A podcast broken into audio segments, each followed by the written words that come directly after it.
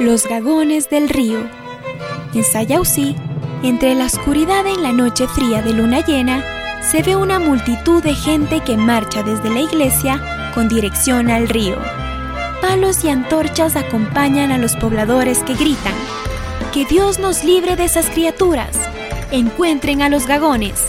La multitud, llena de terror, había olvidado la leyenda de que aquellos perros blancos, y en algunos casos cenicientos, eran almas sufriendo por su castigo de infidelidad. Aquellos gagones que la gente buscaba no eran sino las almas de dos amantes humanos que siendo gagones aprendieron a vivir el uno del otro. Cada uno abandonó a su pareja y sus cuerpos se dedicaron a vagar por este mundo transformados en un ser albino de cuatro patas. Condenados por la maldición, los dos gagones debían encontrar sus cuerpos, ya que había pasado mucho tiempo desde que no volvían a ellos, y sabían a la perfección que pasado un buen tiempo, si las almas no regresan a sus cuerpos, éstas desaparecerían, convirtiéndose en perros negros muy flacos.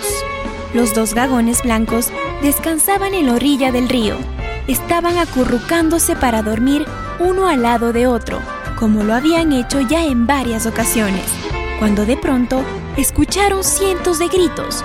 Los gagones decidieron hacer guardia, hasta saber que no eran nuevamente los pobladores protestando contra las brujas.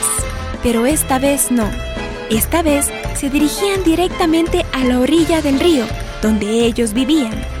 Asustados por el fuego y los gritos de amenaza, los gagones intentaron una rápida y desesperada huida por la montaña, pero fueron ahuyentados por sabuesos y humanos que andaban en su búsqueda, sin descanso. Solo había un camino, el río. Corriendo a toda velocidad y sin mirar atrás, tanta era su desesperación que ninguno vio una trampa de redes colocada en la calle.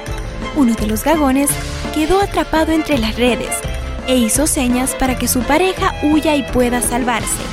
Pero el otro se negó e intentó romper las redes con sus dientes. Ya era muy tarde.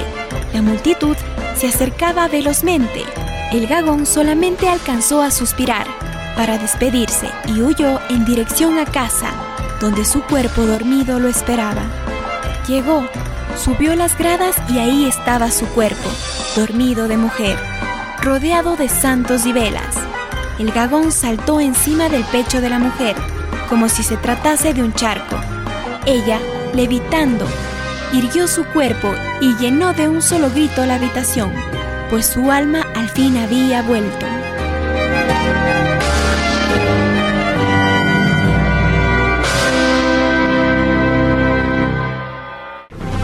En las narraciones de memorias parroquiales rurales, Santiago Paute, Ilenia Pérgola, Carolina Mora, Lucio Ochoa, con la producción de Radio UDA y la Universidad de la SUAY.